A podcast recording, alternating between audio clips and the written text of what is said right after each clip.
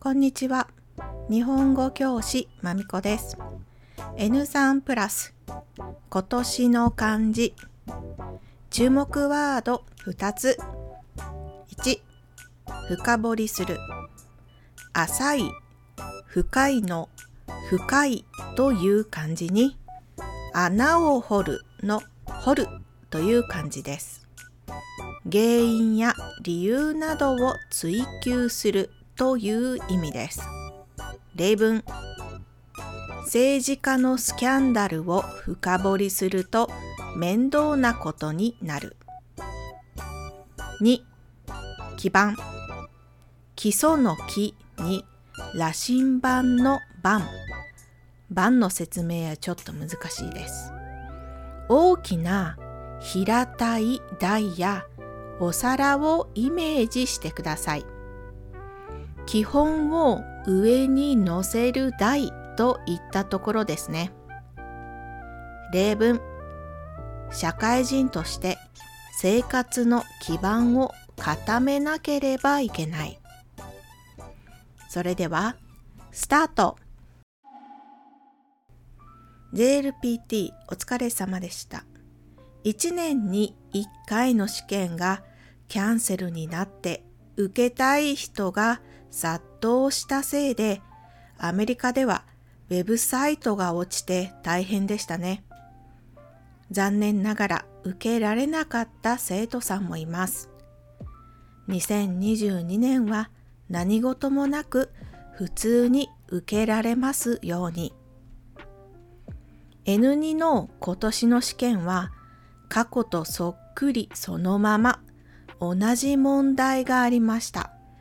JLPT の試験の問題は持って帰ることができないので秘密といえば秘密ですがウェブサイトで過去の問題を見ることができるものが星の数ほどあるので今回の試験問題については問題だと思いますそっくりそのままの問題を出すってどうした？って感じでした。さて今回のテーマ今年の漢字。日本のニュースを読んでいる人なら毎年目にする記事ですよね。12月になると京都の清水寺に大きな漢字が一つデカデカと書かれます。これは一般応募で一番多かった漢字なんです。個人でイメージする漢字で一番多く集まったもの、それが今年の漢字になります。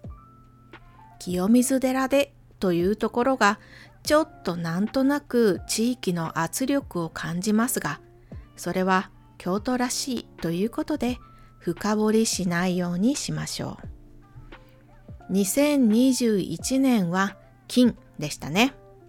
私は全く予想していない感じだったので驚きました。オリンピックで金を取った人が多かったのでその影響だとテレビで言っていました。実は私の町からも水泳選手がパラリンピックで金を取りました。毎日温泉プールで練習をしているそうです。私もたまに行く温泉です。そこの温泉水は少しとろっとした肌触りでお肌がツルツルになるタイプの温泉です。そういえば、今年の漢字はいつから始まったのでしょうか？日本漢字能力検定協会によると、始まりは1995年12月12日です。ちなみに、どうして12月12日なのかというと、その日は漢字の日だからです。漢字の日を決めたのも日本漢字能力検定協会です。1995年は阪神・淡路大震災が起こった年です。もちろん、その年の漢字は震える、震源の漢字でした。あの日の朝、愛媛は確か震度3か4ぐらいでした。一度起きましたが、すぐにまた眠りました。でも、起きてニュースを見て愕然としたのを覚えています。大阪で働いていた時に一緒に勤務していた先輩ももちろん被災者で家が斜めになって倒れたと言っていました。ある地域は壊滅的なダメージを受けているにもかかわらず、その100メートル先の地域はほとんど被害がない。それが地震です。ハリケーン、竜巻にもそんなところがありますよね。自然には勝てません。実は1995年にスタートした今年の漢字、何度か同じ漢字がすでに選ばれています。金は3回選ばれてます。めでたい雰囲気なのでいいんですけどね。同じ漢字圏の国でもこんなイベントがあるのでしょうか？今年レッスンで聞いてみたいと思います。皆さんの今年の漢字は何でしょうか？